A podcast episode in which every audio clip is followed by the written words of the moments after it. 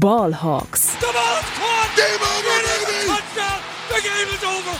They are going nuts at Century League. Hey und herzlich willkommen zum offiziellen Podcast der German Seahawkers. Heute mit Jonas und Henry. Einen wunderschönen guten Tag und herzlich willkommen zu einer weiteren Folge Ballhawks. Wir sind nach einer etwas längeren Pause terminlich bedingt äh, zurück und äh, schauen auf das Spiel gegen die 49ers äh, zurück. Ähm, ich bin natürlich wieder nicht allein im Podcaststudio, sondern bei mir ist der gute Jonas. Servus, Jonas. Servus, Grüezi und Hallo. ja, äh, hast du die Niederlage schon verdauen können?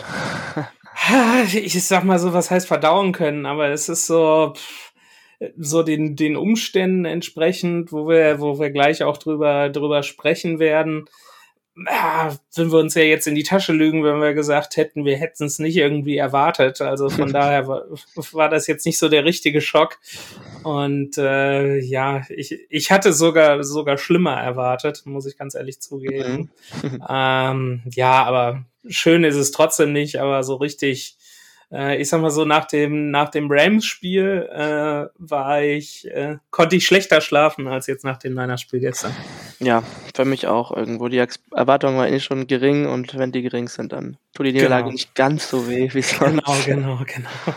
Alright, ähm, genau, und bevor wir ähm, auf die Einzelheiten und die Details äh, der Niederlage gegen die Niners schauen, äh, gehen wir noch kurz in die Seahawks News. Frisch aus dem Lockerroom, unsere Seahawks News. Ja, wie schon gesagt, ähm, also letzte Woche aus Terminchengründen und vor allem äh, aufgrund äh, äh, Termingründen, die eher ich vermasselt hatte bei uns im Podcast-Team, äh, musste die Briefe leider ausfallen. Daher sorry nochmal an alle, die da auf eine Folge gewartet haben. Die sollten sich alle bei mir beschweren und nicht bei den anderen Podcastern.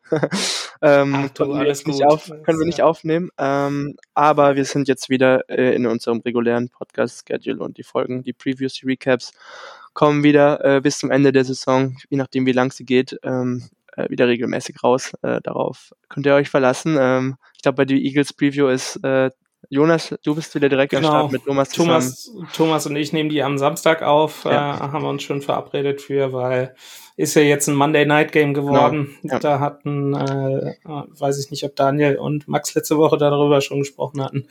Ähm, deshalb haben wir da noch ein bisschen Luft und machen die dann am Wochenende. Genau, perfekt. Ähm, dann äh, ganz kurz äh, Verletzungsupdates. Ähm, also ähm, Artie Burns, der Cornerback, ähm, musste im dritten Viertel das Spiel verlassen, verletzungsbedingt, ähm, wegen einer Knieverletzung. Ähm, war aber wohl eher so eine Art Vorsichtsmaßnahme ähm, und die Verletzung scheint nicht so wild, nicht so äh, ernst, ernst zu sein. Ansonsten äh, musste auch Devon Witherspoon direkt, äh, ja, nachdem er eigentlich richtig gut ins Spiel reingestartet ist, im ersten Viertel raus. Ähm, Carroll hat heute jetzt äh, äh, verkündet, dass es äh, eine Rippenprellung ist, die er äh, zu, sich zugezogen hat und äh, ja, ist gerade Day to Day, also wird wahrscheinlich auf so eine Game Time Decision rauslaufen, ob er gegen die Eagles wieder im Einsatz sein kann. Ähm, ansonsten ist es so, dass ähm, Gino Smith ja ausgefallen ist gegen die Niners, weil er sich äh, im Training an der Leiste verletzt hatte unter der Woche.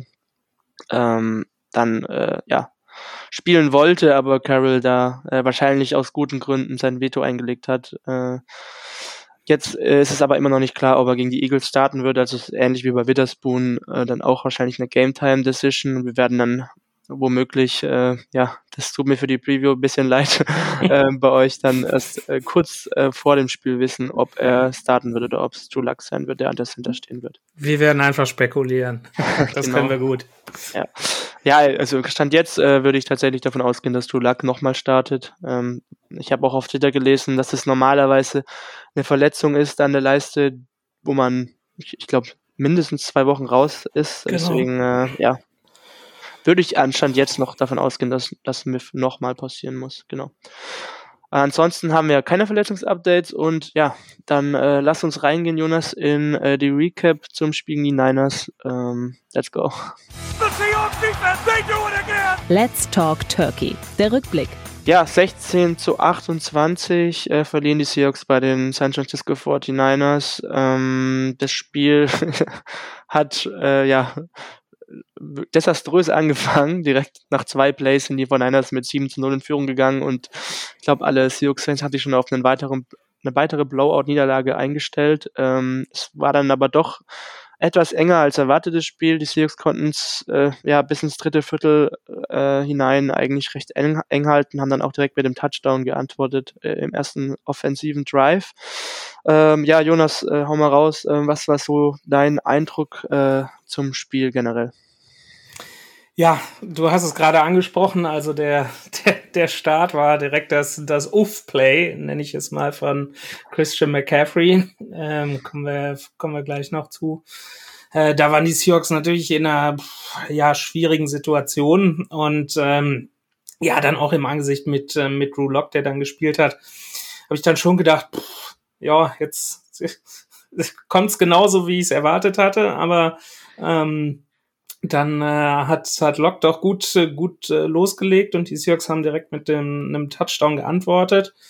Ähm, sprich, da, da war es dann ausgeglichen und dann sind sie, glaube ich, sogar, oder glaube ich, sind sie sogar im zweiten Viertel in, in Führung gegangen mit 10 zu 7 durch ein Field Goal von äh, Jason Myers. Äh, und zur Halbzeit stand es dann 14-10, also es war deutlich enger als erwartet. Und dann so, äh, ja, wurde der Abstand nach der Halbzeit äh, deutlich äh, deutlich größer, äh, so dass die Niners dann einfach da das, das Kommando übernommen haben und ähm, ja, dann die, die erwartete Niederlage dabei rausgekommen ist.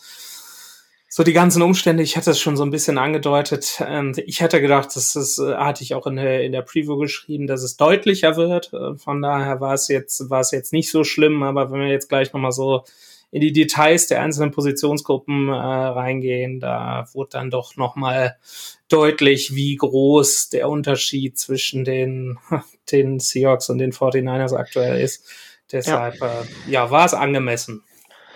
Ja, genau. Also ich, ich glaube, Tobi hat es heute auch auf Twitter geschrieben. Äh, kann man noch von einer Rivalität sprechen, gerade zwischen den Niners und den Seahawks, weil die 49ers ja klar das bessere Team sind jetzt schon seit ja, vier, fünf Saisons am Stück ähm, sehen wir eigentlich nie gut aus gegen San Francisco.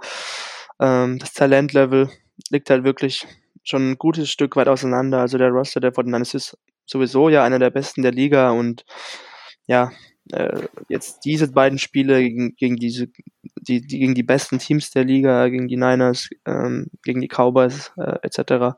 Ähm, ja, zeigen halt, glaube ich, nochmal auf, dass die Seahawks halt wirklich noch mindestens eine Offseason äh, von einem Contender, von einem Contending-Team entfernt sind. Ähm, und ja, ähm, ich weiß nicht, also ich, es gab ja auch einige Seahawks-Fans, ähm, die zum Beispiel einen Coaching-Change oder einen neuen Quarterback fordern, aber ich glaube halt, bei so einem Spiel gegen die 49ers selbst wenn, wenn dann ein Rookie-Quarterback jemand hochpickt, wenn man den da rein, rein, äh, rein äh, stellt aufs Spielfeld, denke ich auch, dass der da äh, ja nicht nichts groß was dran verändern würde an der Situation, weil ja, die Fortniners einfach vom Coaching, vom, vom Talentlevel der Roster einfach wirklich ein gutes Stück besser sind und ja, auch wenn Tulak ein ordentliches Spiel gemacht hat, ähm, ja, hatte ich irgendwie auch nie das Gefühl in dem Spiel, dass wir wirklich äh, auch das äh, Ding gewinnen können. Ich weiß nicht, wie es dir ging.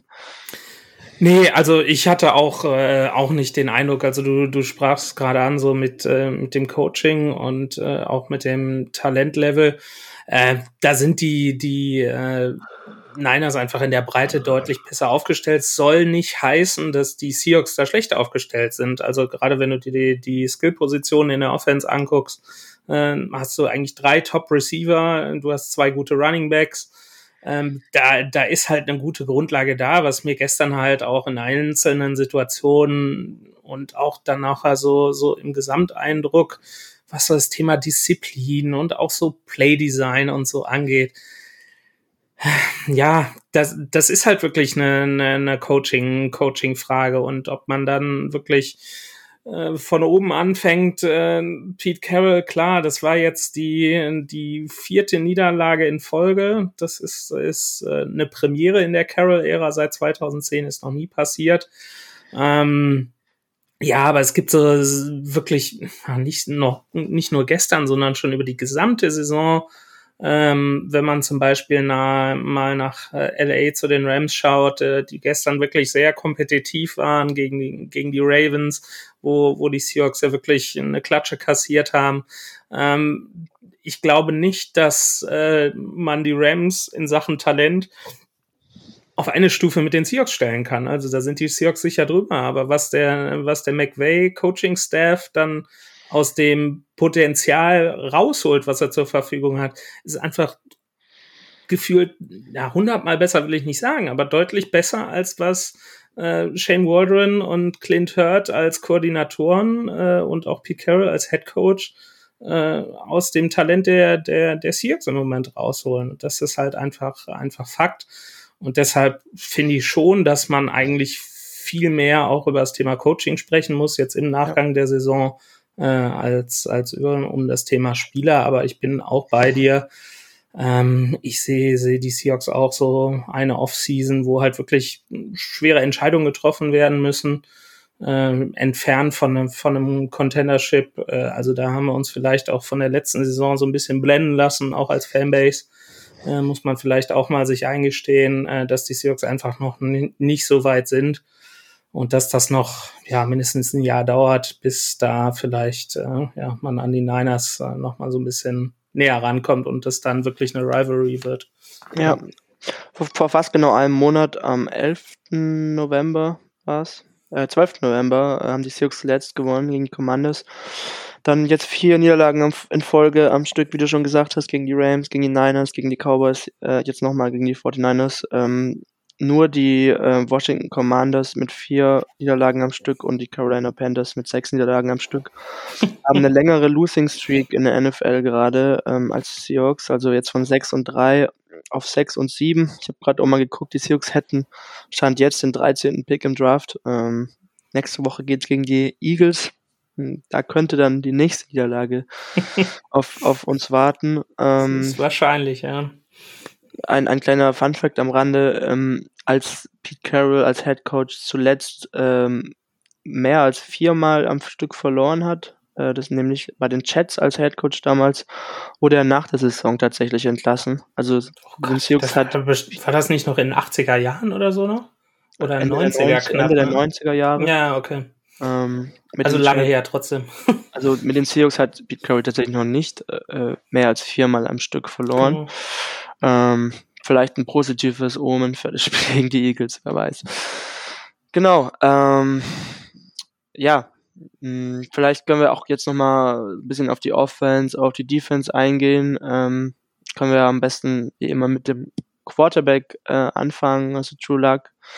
Ähm, hat anstelle von Gino Smith gestartet, hat wie gesagt, ja, ein ordentliches Spiel gemacht. Es war sein erster NFL-Start seit Woche 17 äh, in der 2021er Saison. Äh, 22 von 31 Würfe complete, äh, 269 Yards, zwei Touchdowns, ich glaube auch zwei Interceptions. Also es war irgendwie so ein klassisches True Luck Spiel. Ähm, er hat einfach diese Ganzlinger Mentalität äh, ähm, äh, ja in seinem Spiel. Ähm, so ein bisschen James Winston Light für mich. Also er hat wirklich viele, äh, die, ne, nicht viele, aber er hat die einen oder anderen Highlights-Plays hat er immer drin, auch gestern, gerade in, in dem ersten Drive, ähm, wo er wirklich ein paar richtig coole Würfe rausgehauen hat, gerade der Touchdown-Pass auf, auf Dicke Metcalf, ähm, aber dann halt wirklich auch, ja, nicht nur bei den Interceptions, sondern auch bei zwei, drei Plays mehr halt Würfe, die halt äh,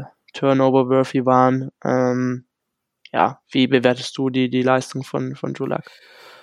Ja, also ich glaube, im ersten Drive äh, hat er uns dann wirklich alle überrascht und äh, das war, war auch sehr positiv.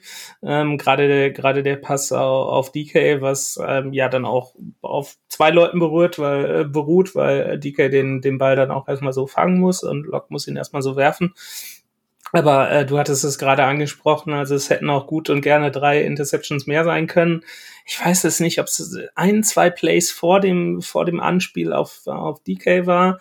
Ähm, hat er auch mal äh, im ersten Drive äh, tief äh, JSN gesucht und da hat er auch einfach in, in Doppeldeckung geworfen und das hätte eigentlich schon äh, der Pick sein können, äh, weil da hat der, der Niners die äh, Verteidiger den Ball einfach fallen lassen.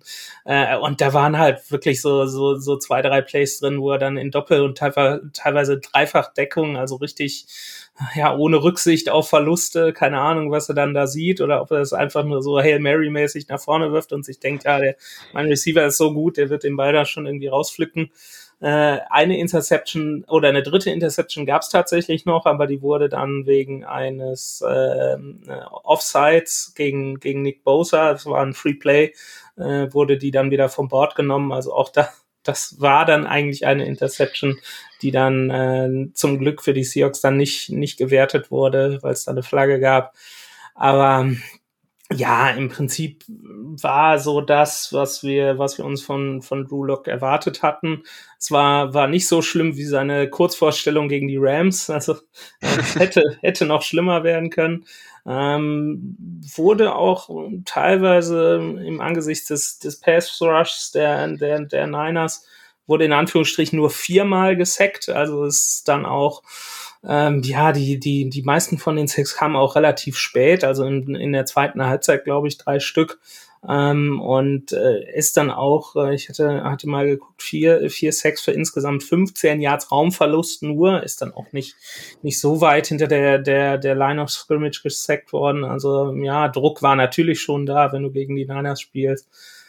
Und dafür hat er sich, sich eigentlich unter, unter den Umständen ganz gut geschlagen. Ja, wie gesagt, also Drew Luck ist für mich, wie gesagt, halt einfach ein solider Backup-Quarterback, den man nicht viel mehr als zwei, drei Spiele wahrscheinlich äh, starten lassen haben will äh, in seinem Team. Ähm, ist jetzt auch schon in seiner sechsten Saison, glaube ich, in der NFL. Ähm, und äh, ja, ich glaube, wir haben gesehen, äh, dass Gino Smith auf jeden Fall der bessere Quarterback für die Seahawks ist. Ähm, ja. Und damit sollte die Diskussion eigentlich nach gestern auch äh, ja, zu den Akten gelegt sein, hoffentlich. So ja, diese definitiv. Starte, starte Lok und setzt Gino auf die Bank. Also ich glaube, da wissen wir jetzt, woran wir sind. Ja, definitiv.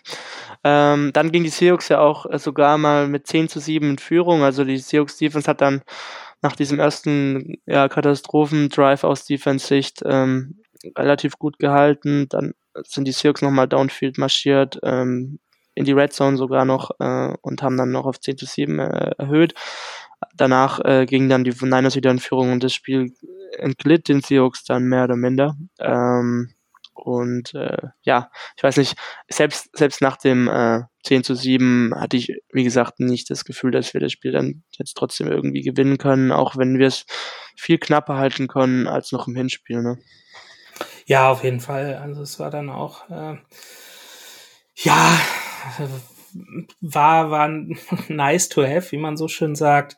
Ähm, aber du hattest eigentlich immer das Gefühl, und das, das hat sich dann ja nachher auch so rausgestellt, ähm, dass die Niners eigentlich gefühlt bei, bei jedem Drive machen, also nicht machen könnten, was sie wollen, aber jedes Mal so viel aufs Gaspedal drücken konnten, dass sie einfach die, die, die äh, Seahawks im, im Griff hatten. Sprich, die haben halt genau dann gepunktet, wenn sie es mussten. Und ähm, ja, dadurch ist den, ist den Seahawks, ich will noch nicht mal sagen, das Spiel dann entglitten, äh, aber dann haben sich die Niners halt nach und nach abgesetzt. Und äh, ja, das, das war so die, die Geschichte des Spiels. Und die, die Seahawks hatten einfach nicht die, äh, haben dann einfach nicht das, das Potenzial oder auch nicht, nicht den passenden Gameplan dafür.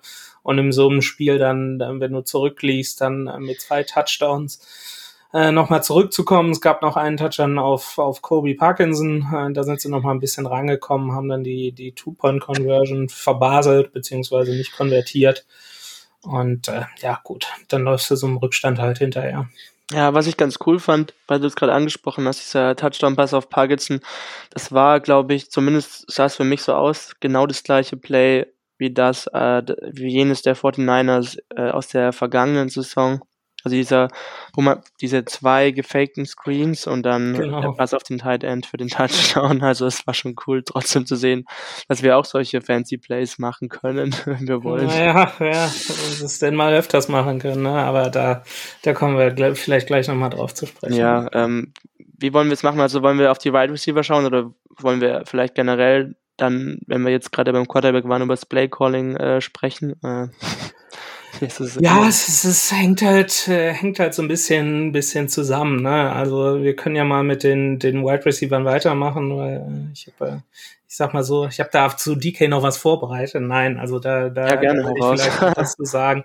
Äh, dann könne, ist das vielleicht ein bisschen, ein bisschen mehr so im Kontext. Mhm. Also lass gerne mal mit, äh, mit DK und den Receivern dann weitermachen.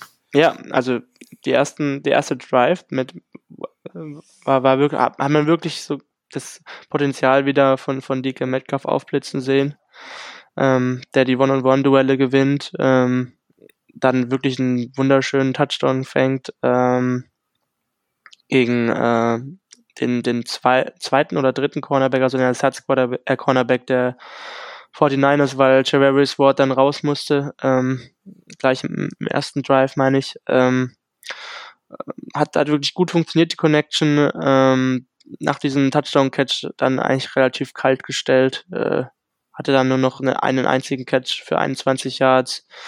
Wurde dann auch in der zweiten Halbzeit äh, nach der Interception von Fred Warner, als es da zu so einem kleinen Handgemenge kam zwischen den beiden, äh, aus dem Spiel geworfen, wobei ich Metcalf da so ein bisschen in Schutz nehmen würde. Ich weiß nicht, was, was dein Take dazu ist.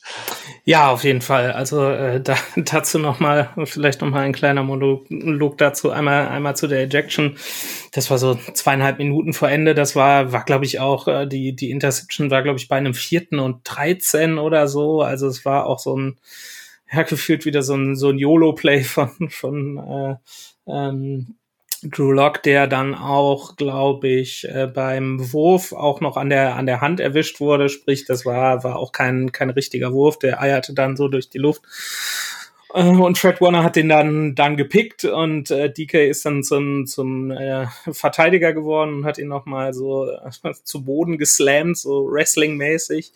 Äh, und ähm, ja, das hat, äh, hat Fred Warner dann irgendwie nicht so gut gefunden und äh, im Replay das, die, die erste Wiederholung, die halt gezeigt wurde, ist halt, wie, wie DK ihm halt so, so ins Gesichtsgitter geht und sich da wirklich festhält und so, so, so am Kopf zieht. Äh, das, das hat dann nachher zur, zur Ejection auch geführt. Ähm, bei den Niners ist auch äh, die man Lenoir, glaube ich, noch runtergeflogen, weil der äh, TK noch irgendwie eine Backpfeife verpasst hat und dann nachher nochmal auf den, auf das Rudel, auf die Rudelbildung drauf, draufgesprungen ist, der musste auch raus. Und äh, im Nachgang hat man dann gesehen, dass äh, als äh, DK dann am Boden lag und aufstehen wollte, da hat er von ähm, Fred Warner nachher nochmal so einen, ja, einen saftigen Schubser so in den Nacken gekriegt und wer die Geschichte von DK so ein bisschen kennt, ähm, der hatte sich, ich weiß nicht, ob er sich Wirbel im College gebrochen hat, also sprechen immer davor. Ja, so eine Nackenverletzung.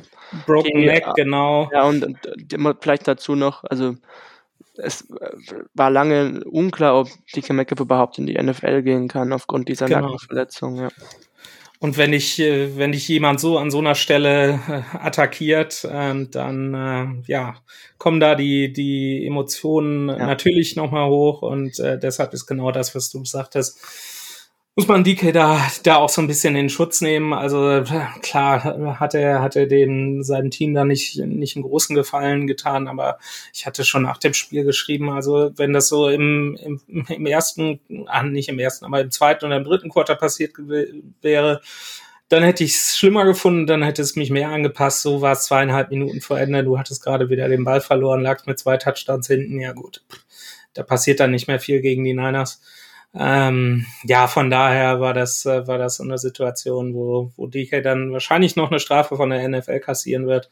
Äh, aber ähm, ja, er war sichtlich frustriert, äh, aber aus, aus Gründen äh, ist er dann da nochmal so ausgetickt. Deshalb kann ich es ein Stück weit verstehen und äh, würde ihm da äh, dieses Narrativ des äh, ja des Problemkindes äh, würde da einfach nicht folgen, weil es wissen natürlich auch gegnerische äh, gegnerische äh, Defenses jetzt, äh, dass dass DK da eine relativ kurze Zündschnur hat und dass er sich ja nur schwer beherrschen kann teilweise äh, und setzen da dann natürlich auch an und äh, das ist halt die NFL, da werden solche Schwächen dann dann angegriffen und äh, ja, damit muss er jetzt leben, aber in dem Fall, äh, ja, äh, hat er sich zu Recht aufgeregt. Ähm, ja, und warum er so frustriert war, also du hattest es auch gerade angesprochen, äh, im ersten Drive der, der schöne Touchdown-Pass auf DK, DK Metcalf, wo dann wirklich das, das One-on-One -on -One angegriffen wurde gegen den äh, Ersatzcornerback der Niners, was ja auch wirklich gut äh, funktioniert hat. Und da würde ich dann wiederum den Bogen zum, zum Coaching schlagen. Also mhm. viele Leute sagen ja auch, ja, pff, DK, DK irgendwie traden oder so, ähm, wenn man mal schaut. Ähm, er ist jetzt gestern, ähm, hatte seinen 50. Catch diese Saison gemacht ähm, und hat damit in seiner, in der NFL-Geschichte ist er einer von drei Spielern, der in seinen ersten fünf Saisons mindestens 50 Catches und fünf plus Touchdowns und 900 plus Yards, also da fehlen ihm jetzt noch 36, ähm, gefangen hat. Und die anderen beiden sind halt einfach AJ Green und Randy Moss. Und äh, wenn man sich diese Statistik anguckt, dann würde ich äh, ja an alle Leute appellieren, die über sagen, ja, DK muss getradet werden, sich das Ganze vielleicht nochmal zu überlegen. Und von Coaching-Seite ist es halt wirklich so, du, du hast dieses, greifst dieses Eins gegen Eins an, wo du halt einen, einen Ersatz-Cornerback äh, hast, äh, wo, wo du eine Schwäche der gegnerischen Defense äh, ja, identifizierst, ähm, bist erfolgreich mit einem 31 Jahr Touchdown und danach kriegt dein Top-Receiver noch einen Catch für 21 Yards. Und das ist halt wirklich, wenn du, wenn du so eine Situation hast, dann musst du die einfach als Coach ausnutzen und dann halt deinen deinen Nummer eins Receiver da bedienen und öfters zu ihm gehen. Und das ist halt wirklich eine Anklage in Anführungsstrichen in den, in den Gameplan äh, von Shane Warden und gewiss dann auch äh, ja von von Drew, Drew Lock, wenn er wirklich DK dann im 1 gegen 1 mehrfach hatte und er spielt ihn einfach nicht an und gibt ihm nicht die Chance, den, den Ball zu fangen. Und das sind dann halt auch so, so die Adjustments, worüber wir halt auch schon oft gesprochen haben im, im Spiel, wo Shane Waldron scheinbar einfach nicht in der Lage ist, äh, sowas zu machen. Wenn er dann wirklich im ersten Drive sieht, okay, ähm, DK spielt jetzt gegen, gegen einen Ersatz-DB erstmal und gewinnt da seine 1 gegen 1, äh, Entschuldigung, seine 1 gegen 1 äh, Duelle, dann spiel ihn halt an. Ja. Ähm, es hat funktioniert und da sich nicht drauf einstellen zu können, das ist halt schon direkt so der erste Schritt. Ein super Beispiel, wo ich sage, ja, das ist halt ein Coaching-Problem. Und ähm, ja, genau. Mehr, mehr ist dazu einfach auch äh, gefühlt nicht zu sagen. Ja, also im ersten Drive, also diese, diese scripted Plays und auch das Play Design in diesen Drives von Shane Waldron, die gefallen mir wirklich eigentlich fast durchweg. Die ganze Saison schon recht gut, aber ähm, und das ist auch der Grund, warum ich eigentlich eher dafür wäre, den, den Offensive Coordinator nach der Saison vielleicht ähm, zu wechseln, ist, dass er, wie du schon sagst, dieses situative Play Calling im In-Game von, von Shane Waldron halt wirklich auch in über die gesamte Saison hinweg nicht, nicht wirklich gut ist. Also sich da anzupassen und auch das Gefühl dazu zu haben, ähm, welche Plays man dann äh, situativ callt, das fehlt mir halt äh, total bei Shane Waldron. Absolut. Also ich, ein schönes, schönes Beispiel war auch, ähm, ich hatte dann so ein bisschen äh, vorab noch den äh, im Game Pass geguckt und da gab es dann ein, äh, ein Play äh, bei den Bears gegen die, die, gegen die Lions, auch in der Red Zone. Ähm, wo die äh, Bears dann einfach äh, in die in die Wildcat-Formation gegangen sind. Also Justin Fields hat sich außen als als Receiver aufgestellt und ähm, äh, DJ Moore dann äh, als Quarterback in Anführungsstrichen hat also direkt den Snap gekriegt und ist dann halt den Endaround in die Endzone gelaufen. Also es war ein schönes Design Display, was anderes.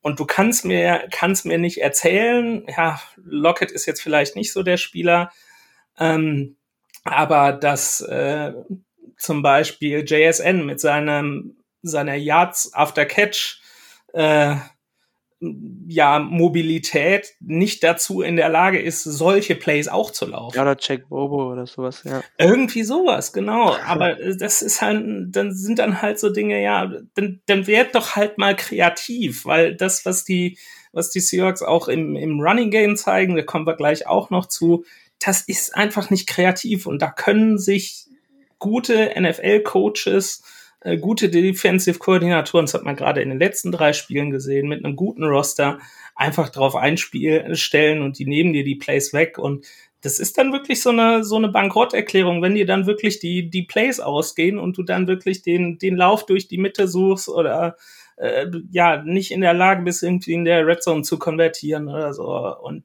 ja. Ich denke ich denk mal auch vor der Saison, ähm, wenn ich auf die Skill Position Play geguckt habe, die drei Wide Receiver, Metcalf, Lockett, Chase N, dann hat man gute Tight Ends, man hat gute Running Backs, ähm, man hat eine solide Offensive Line.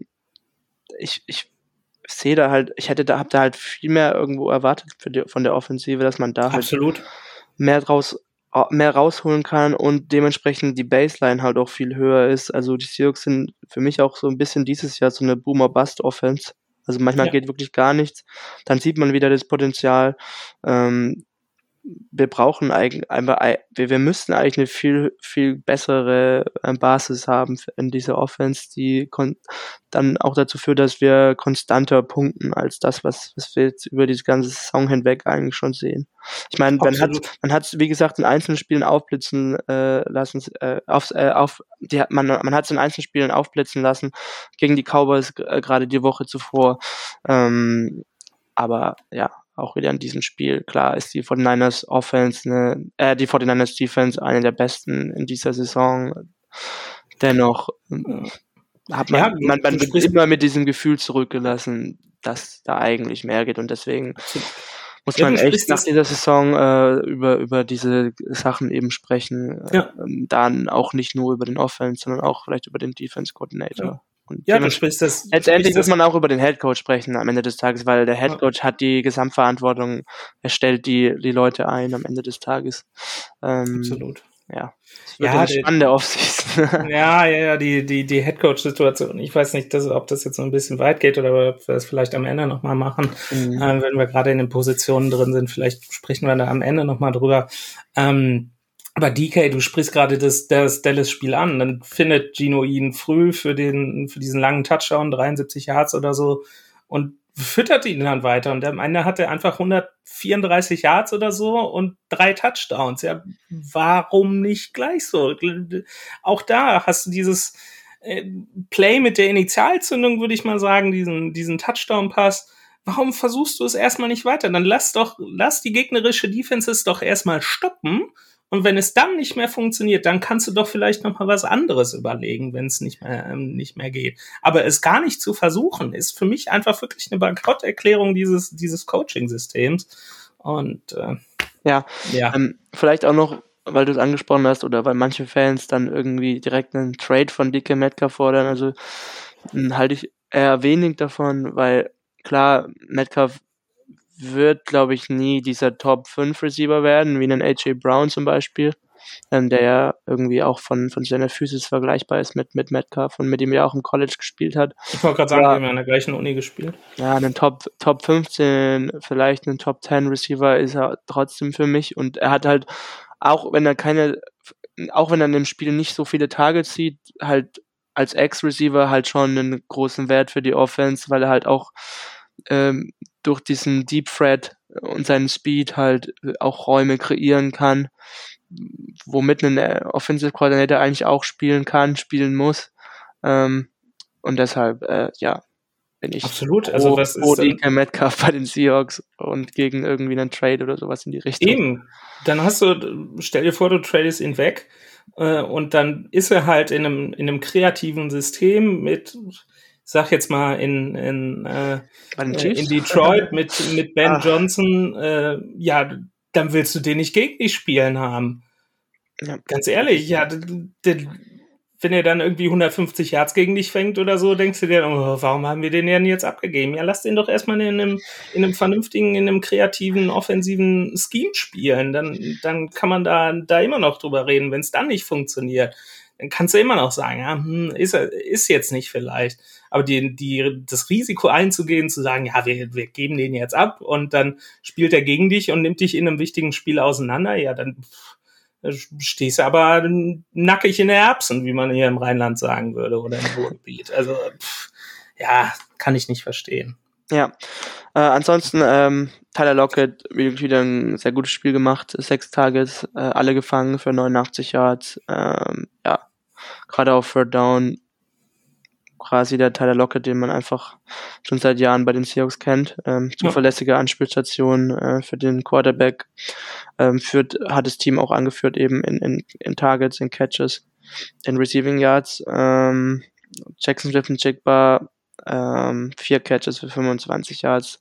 Bisschen unauffälligeres Spiel. Ähm, ja, ich weiß nicht.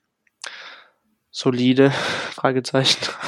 ja, hat dann auch, auch da geht's vielleicht dann nochmal aus Coaching zurück, hat auch äh, tatsächlich, also ich habe ihn als, äh, schätze ihn so aus der Distanz so ein, so, so wie er für mich rüberkommt, als sehr, ja, schüchtern will ich nicht sagen, aber sehr, sehr höflichen äh, jungen Mann, und äh, hat gestern dann auch äh, seine erste Flagge für, für Unsportlichkeit in der NFL kassiert, als er sich mit dem gegnerischen DB angelegt hat auch das ist für mich eher so, so uncharakteristisch und läuft dann wieder so in dieses Disziplinschema rein, worüber wir uns ja schon die ganze Saison quasi aufregen, was so die Flaggen angeht. Das hat sich gestern nicht so in den Flaggen, in der Zahl der Flaggen wieder gespielt, äh, sondern halt wirklich eher in der, in der Ejection von DK und dann halt auch in der eher uncharakteristischen Flagge für, für JSN wegen Unsportlichkeit. Ähm, ja, da ist einfach gefühlt für mich Unruhe im Team, die man vorher so aus, aus Seattle, weil das Mantra von, von Pete Carroll, äh, seine, seine goldenen Regeln, die erste ist always protect the team. Also es geht, das Team steht über allem. Und gefühlt ja, nehmen sich viele, viele von den Jungs gerade sehr, sind gerade sehr auf sich selbst fokussiert gefühlt, als eher, eher aufs Team. Und das spielt sich da so, so ein bisschen wieder. Und auch das ist dann so eine Sache des, des Coachings, das halt so, so einzufangen und zieht sich äh, durch die komplette Saison wie so ein roter Faden. Und man hat nicht den Eindruck, als ob äh, Carroll und sein Coaching-Staff da irgendwie den, den Finger drauf kriegen. Und auch das ist, ist eine Situation, die, die gegen das Coaching spricht. Ja, definitiv. Ähm, ja, das Run-Game, wie du gerade auch schon angesprochen hast, äh, wieder äh, sehr enttäuschend. Ähm, ich glaube, minus 0,26 Expected Points pro Lauf.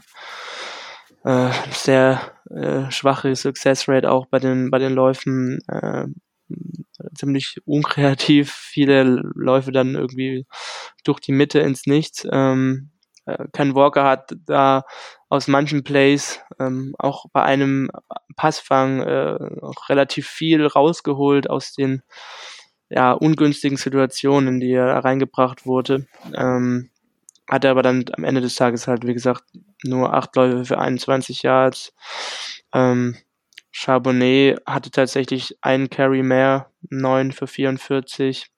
Gerade in dem, ich glaube, zweiten Drive, beziehungsweise dem Drive, wo man dann den 10 zu 7 in Führung gegangen ist, hatte er, glaube ich, zwei Läufe, die wirklich, ja, wirklich ja. sehr, sehr gut waren. Ähm, aber ja, abgesehen davon, ähm, ja, konnten die Running Backs halt auch wirklich nicht viel aus, aus den ähm, Möglichkeiten machen, die sie bekommen haben, würde ich jetzt mal sagen. Ja, auf jeden Fall. Und auch da schlagen wir wieder die Brücke zum Coaching. Ne? Ähm, du, du siehst, was, was, du hattest dieses eine, eine Big Play in Anführungsstrichen von Ken Walker angesprochen und auch die, die guten, zwei guten Läufe in Folge von, von Zach Charbonnet. Du hast das Spielertalent hast du da. Und du musst es ja, musst ihm aus aus Coaching-Sicht musst du ihm ja, musst du ihnen ja ein Scheme an die Hand geben, in dem sie erfolgreich sein können, weil das Potenzial ist da, das siehst du selbst in diesem, in diesem limitierten Scheme jetzt.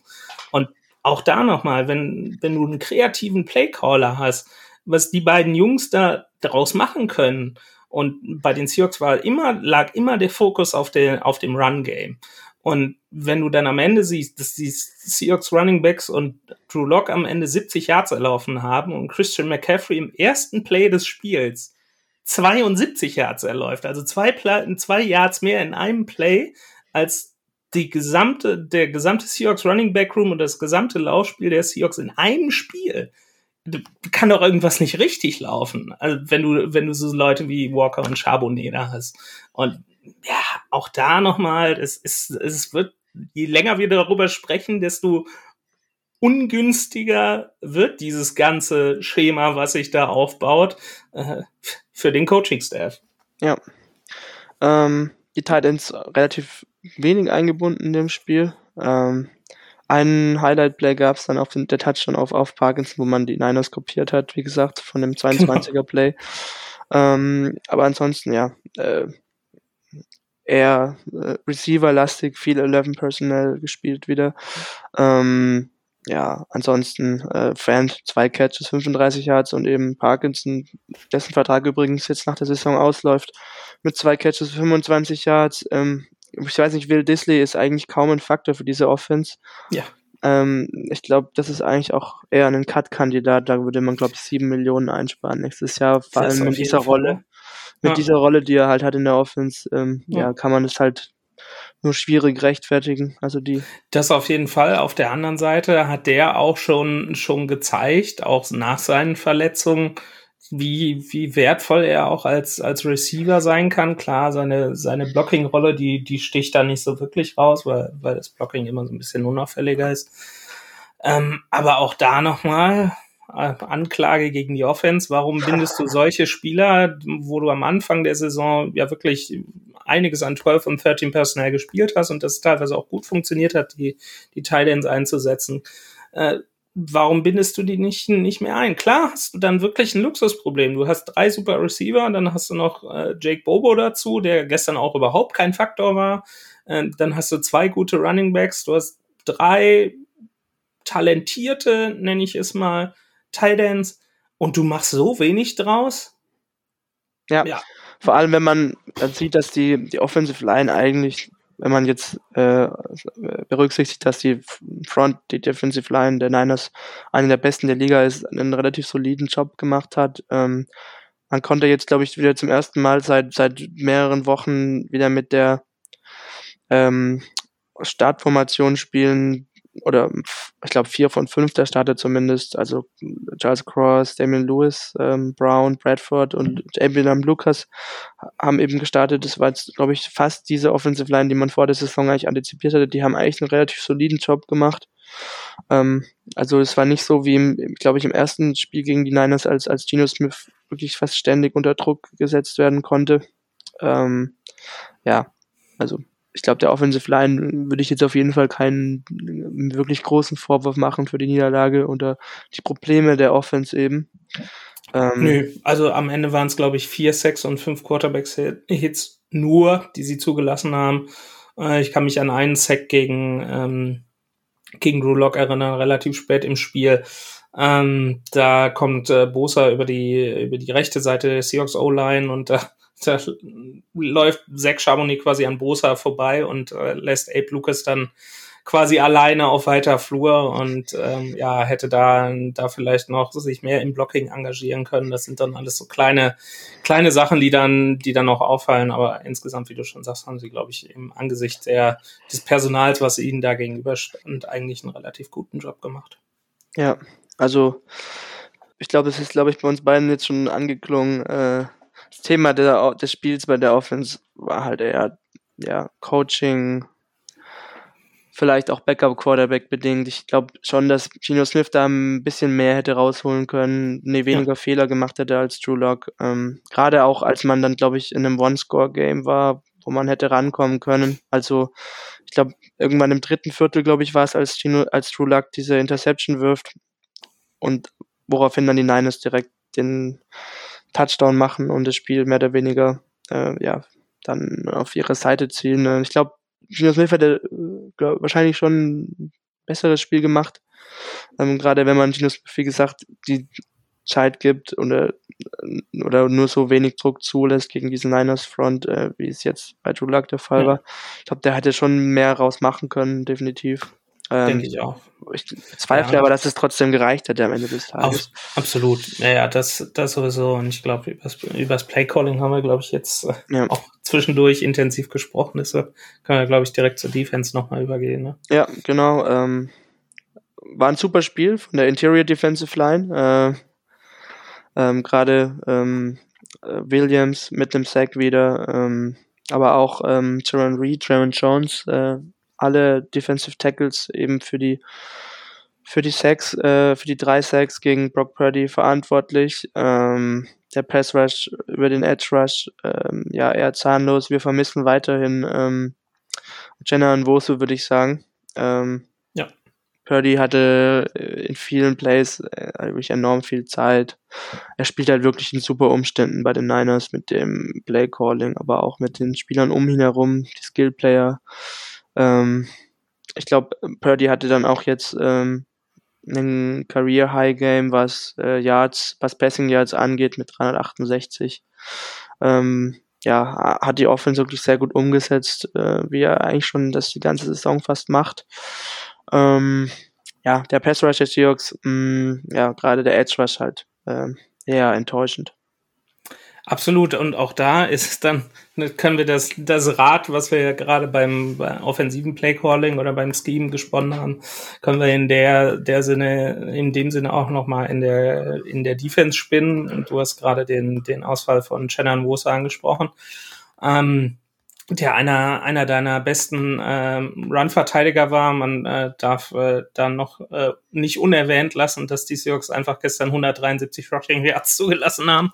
Davon mal ganz ab. Und da ist halt äh, Uchenna Nwosu wirklich ein richtig wichtiges äh, Teil dieses ganzen Puzzles, weil er gerade auf der auf der Edge halt äh, die Edge gut setzen kann äh, gegen den Run auch und äh, da dann wirklich auch äh, ja quasi so absperrt und ähm, ja den den äh, Rush da gut verteidigt und äh, ja das das Nwosu als ja sagen wir nicht mal Top Pass Rusher für die Seahawks so wichtig ist ist natürlich schön zu sehen.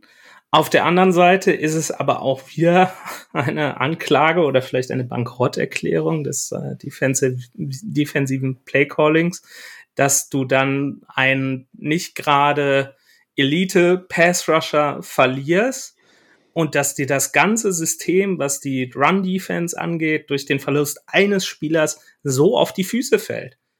Es, es kann einfach nicht sein. Also du hast dann einen Boye Maffe, der, glaube ich, sieben Spiele in Folge einen, einen Sack gesammelt hat.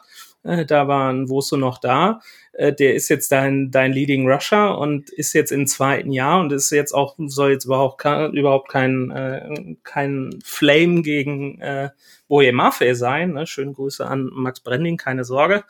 Ähm, aber äh, klar, wenn du dann Maffei als Nummer 1 Rusher in seinem zweiten Jahr hast, der vielleicht noch so ein bisschen unerfahren ist, wo sich eine gegnerische O-Line dann darauf konzentrieren kann, dann nehmen die den halt aus dem Spiel. Und wer, wer kommt dahinter? Daryl Taylor. Super. Frank Clark hat übrigens gestern gar nicht gespielt. Also wäre auch wahrscheinlich gar nicht aufgefallen, ob ja. er gespielt, wenn er gespielt hätte.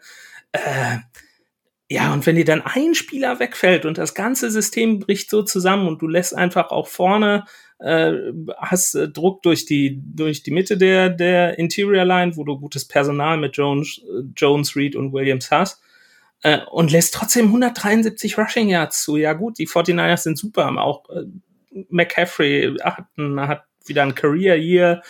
Ähm, ja, also ganz ehrlich, das kann einfach nicht sein. Ja, definitiv. Ähm, ich weiß nicht, ähm, bei den Linebackern des Seahawks ähm, muss ich halt sagen, die sind halt wirklich dieses Jahr so eine Sollbruchstelle der Defense und ja, ein leichtes Ziel für ähm, Offensive Coordinators oder halt Playcaller wie äh, Kyle Shanahan. Ähm, ja. Ich habe irgendwie bei Wagner das Gefühl, ähm,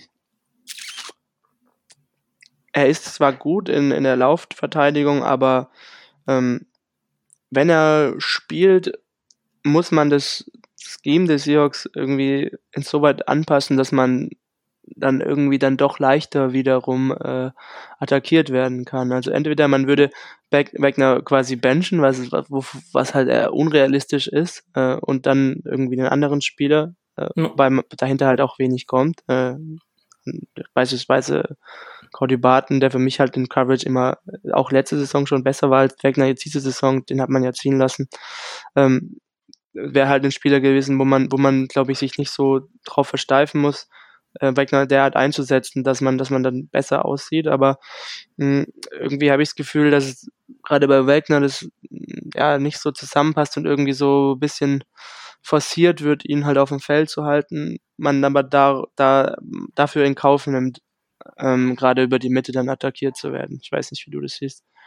Ja, absolut. Also ich bin ja, wissen ja alle, großer, großer Bobby Wagner-Fan, aber du hast es schon, schon richtig zusammengefasst. Es ist halt so die Sollbruchstelle, äh, die dann auch von gegnerischen Offenses immer wieder attackiert wird. Und ähm, ja, du, ich wollte gerade sagen, dann hast du nicht so, ähm, hast du selbst nicht so, so starke Ko äh, Koordinatoren wie bei den Commanders, wobei das Eric, Eric Bienemy ist, der ja die äh, Se äh, Seahawks, wollte ich gerade sagen, sorry, die Chiefs zu zwei Super Bowls geführt hat mit der Offense und äh, Patrick Mahomes ähm, der ihn ja auch, der gnadenlos die, die Linebacker in dem, im Spiel gegen die Seahawks attackiert hat. Zu Recht auch, weil es halt eine, eine, eine Schwachstelle ist. Ähm, und auch das zieht sich durch die komplette Saison und auch da ist das Coaching in der Verantwortung, wie du schon sagst, dann äh, ein Gegenmittel zuzufinden. Und da scheinen sie nicht in der Lage zu, zu sein oder scheint Clint Hurt nicht in der Lage zu, zu sein. Auch das ist wieder eine Anklage gegen das, äh, gegen das Coaching und ja, generell habe ich bei, bei Wagner so ein bisschen das Gefühl, dass er gefühlt auch, äh, was so seine Leadership angeht, das ist ja so, so die Rolle, die, die ich an ihm einfach so liebe, dass er auch sehr, sehr müde ist, weil ich hatte letzte Woche eigentlich, äh, hatte ich noch einen Podcast, äh, den Podcast von, von KJ Wright gehört, ähm, der ja sehr, äh, Wagner sehr gut kennt, weil sie ja auch lange zusammengespielt haben. Äh, und der, der sagte auch, was, was so den Lockerroom angeht, auch die, die Frage des Moderators, ja, was, äh, wer denn da vor dem Spiel sprechen würde. Und dann meinte KJ halt, ja, Bobby Wagner spricht da, was die, was die Defense angeht, ne, ihm, ihm einzuheizen. Und gefühlt so, wenn man, wenn man sich das so anguckt, ist er halt der, ja, gefühlt so der Einzige, meinte, meinte, ähm, ähm, Wright dann auch der, der da so ähm, ja die, die Führungsrolle einnehmen kann, weil äh, ja Jamal Adams spricht er die dann dann schon ab, äh, was ja auch äh, jetzt nicht gegen für Adams spricht. Ähm, und er sagte dann halt auch in den, in den Tagen der Legion of Boom, da hattest du halt nicht nur, nur Bobby Wagner, der das Team eingeheizt hat oder der dann nochmal gesagt hat, ey Leute, wir müssen uns jetzt hier eher konzentrieren, äh, da, da hast du dann immer noch einen Cam Chancellor gehabt, der der Wortführer war. Du hast einen Richard ja, Sherman gehabt, der hatte halt auch äh, Wortführer oder Leader in der Defense, die halt wirklich auch auf dem Peak ihres ihres Games waren in ihrer Karriere, die wirklich genau.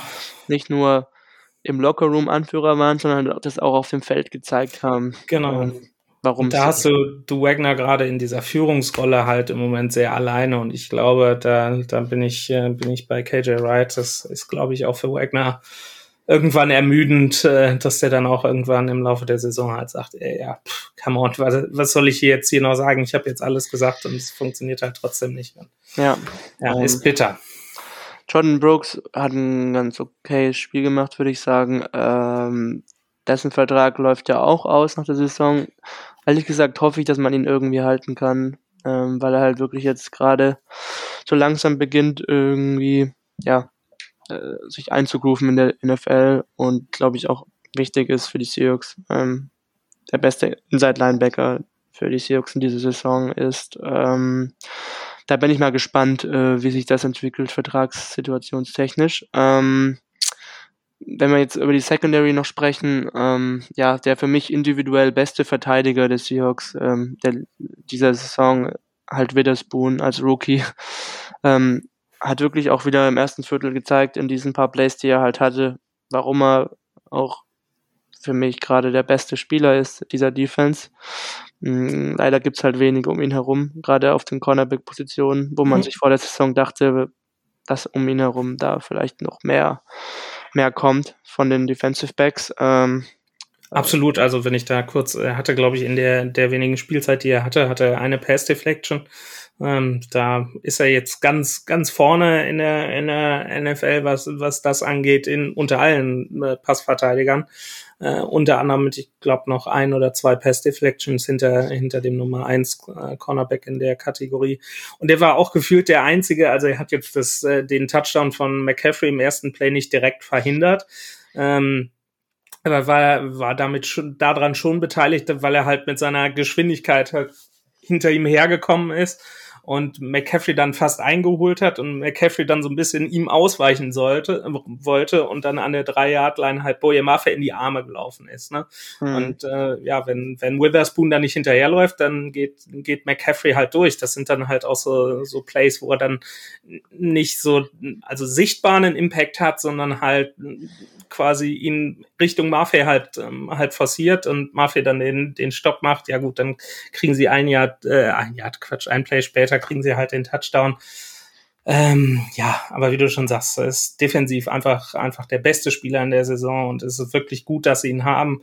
Und auch er verdient es einfach mehr, besser, besser gecoacht zu werden, als äh, das, äh, wie, wie es im Moment ist.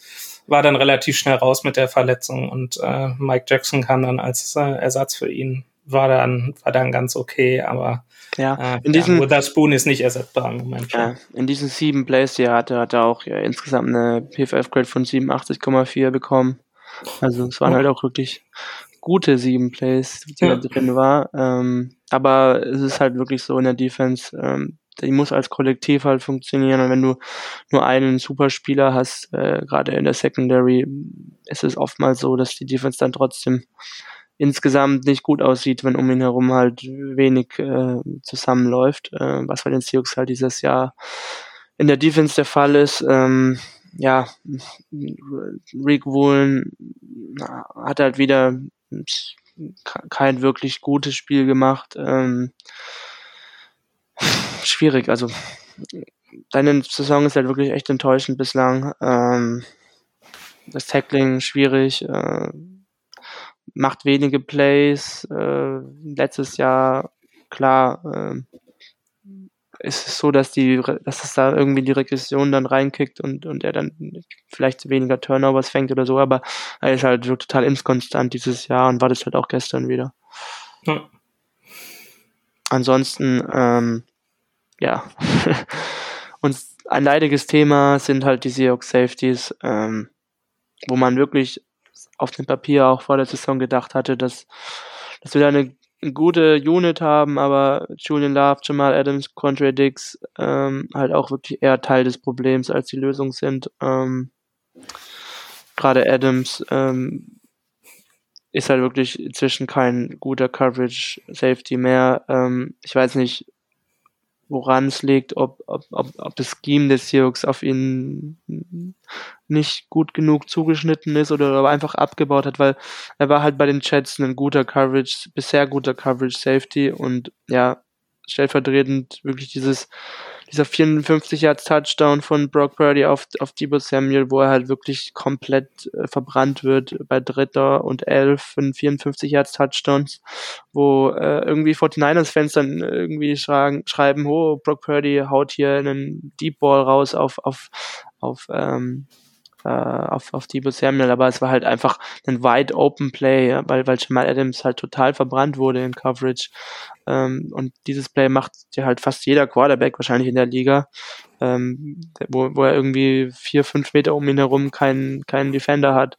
Ähm, das ist halt wirklich so.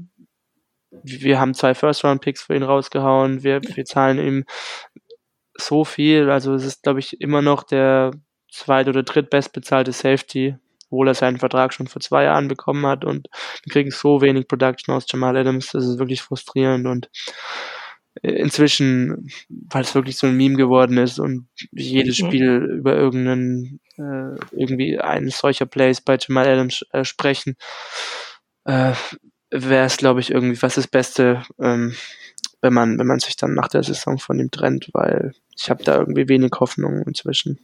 Du, absolut. Also auch im, im Blitzing war gestern äh, oder im, im Blitzspiel war, war nicht gut, was ja eigentlich seine Stärke ist. Ähm, und ich habe ihn auch lange, lange verteidigt, aber ähm, ja, das ist äh, angesprochen, äh, wenn man nochmal den Bogen zu dieser unsäglichen äh, Twitter Fehde mit dem Jets Reporter eingeht. Äh, ich will es nur kurz machen, wo, wo er dann unter der Woche sagt, ja, wenn, äh, wenn Leute low gehen, dann geht er lower.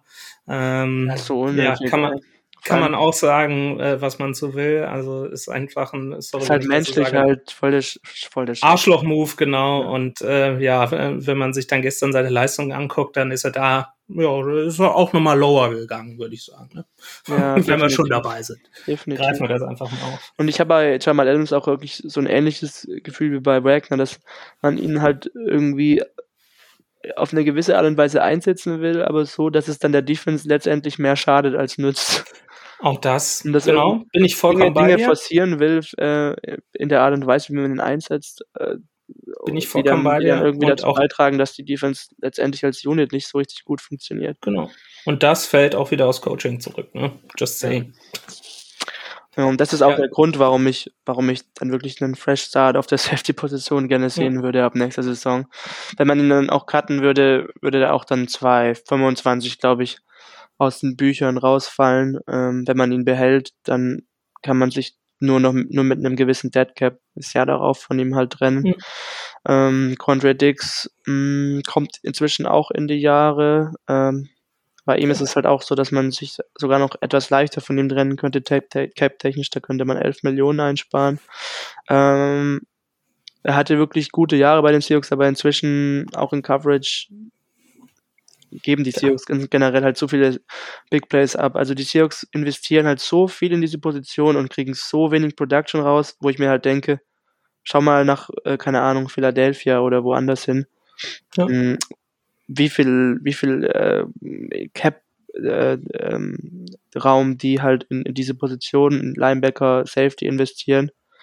Ähm, selbst wenn das Safety, ähm, wenn das Safety Game äh, noch schlechter wird bei den Seahawks, weil man halt irgendwie Rookies drin hätte oder so oder halt Spieler, die halt nicht, qualitativ jetzt nicht die besten sind, ähm, ist dieser Drop-off halt wahrscheinlich niemals äh, so groß, dass es halt diesen Cap dann rechtfertigen würde. Also dann, okay, wir können verbrannt werden äh, durch, durch schlechtes Safety-Game, aber dann halt bitte äh, irgendwie mit Spielern, die den Cap-Hit von, keine Ahnung, drei, vier Millionen haben und nicht irgendwie 25 Millionen, wie es bei Jamal Adams und Quandre Dix nächste Saison der Fall sein wird. Absolut, ja, also das ist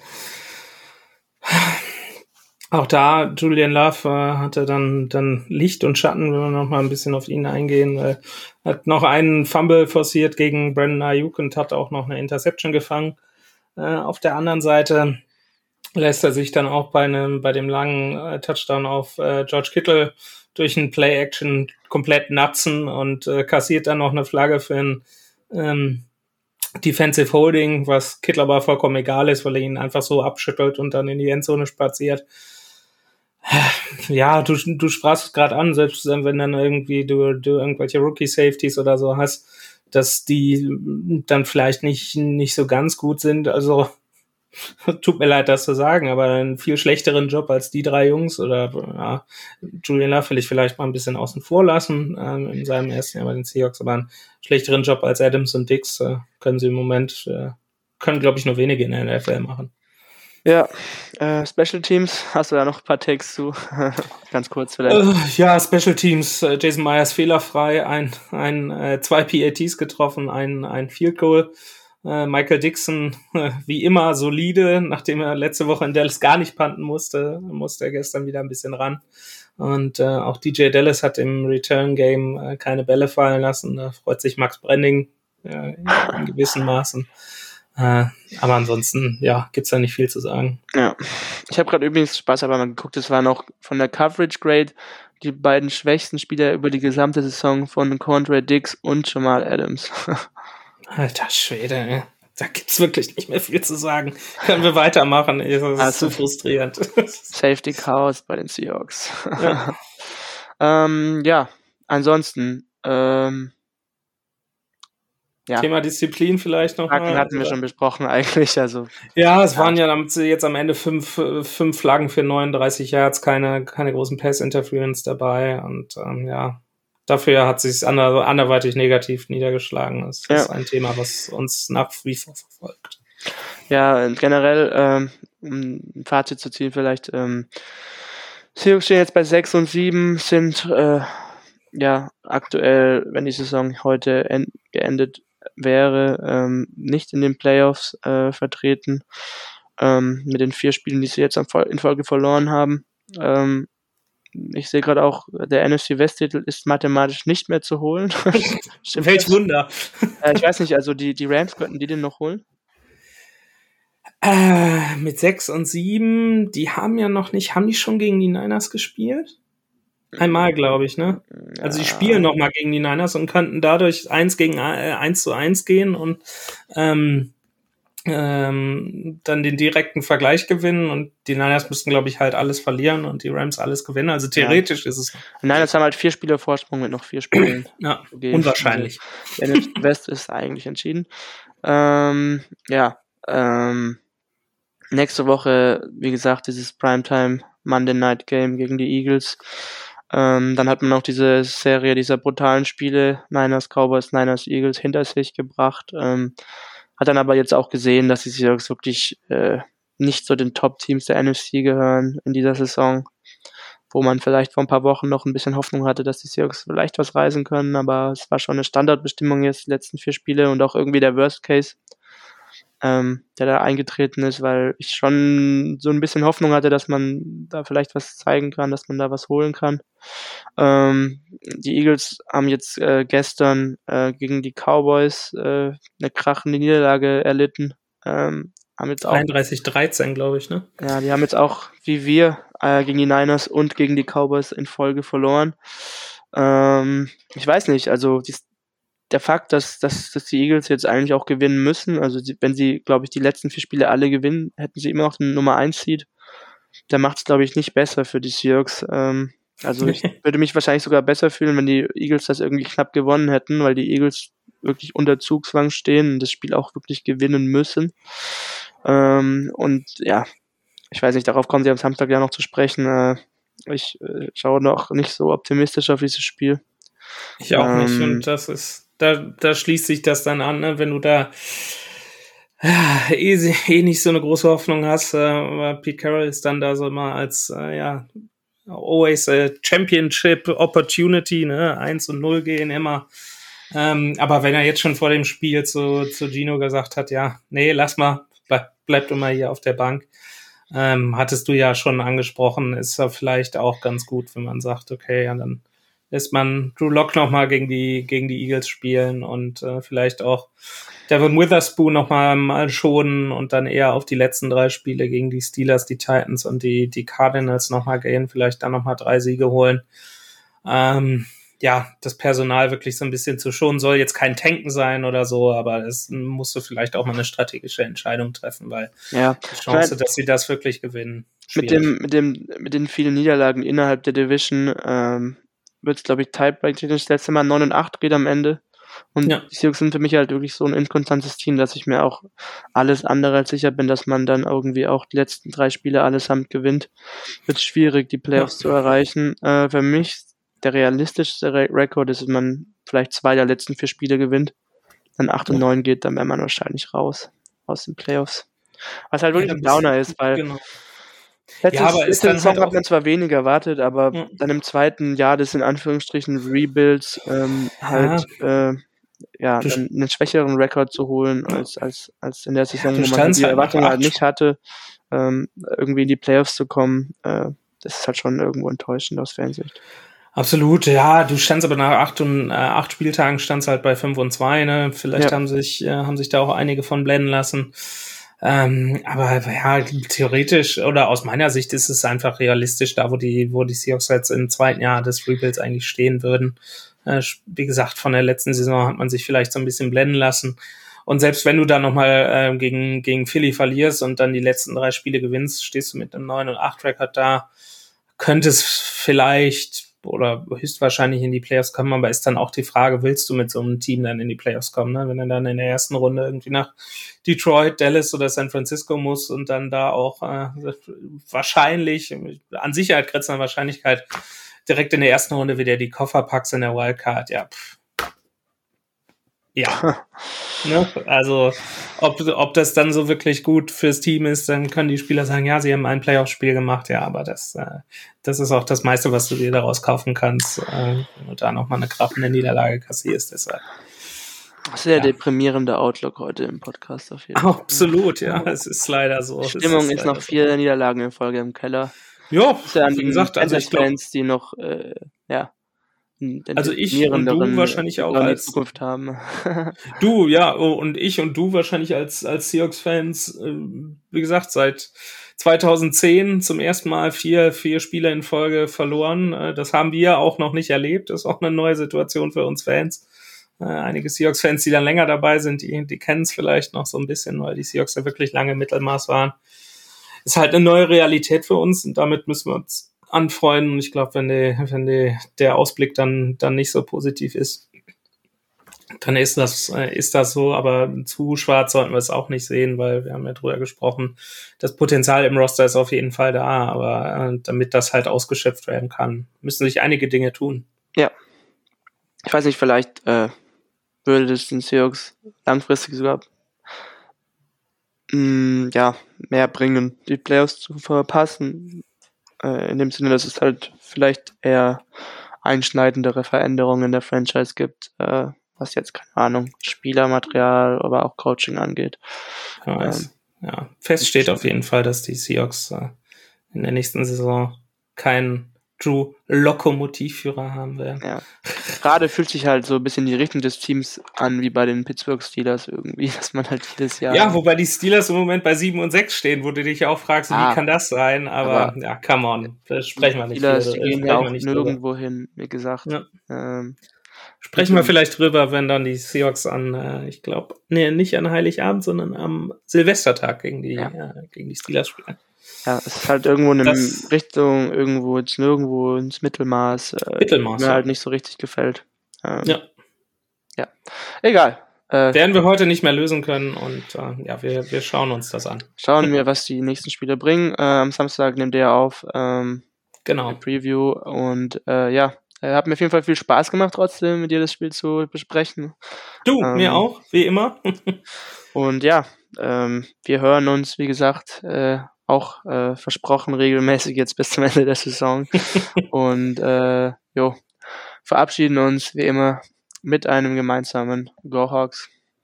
Go Hawks!